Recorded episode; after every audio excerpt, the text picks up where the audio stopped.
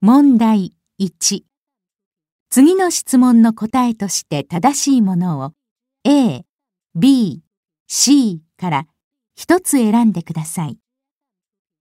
1、新幹線の速度を上げるために一番問題になったのは何ですか A、技術の問題です。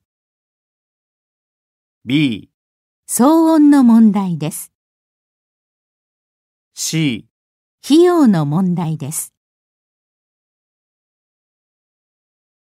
2、新幹線の先頭車両の前の形が変化したのは何のためですか A、格好を良くするためです。 B、安全のためです。 C。騒音を小さくするためです。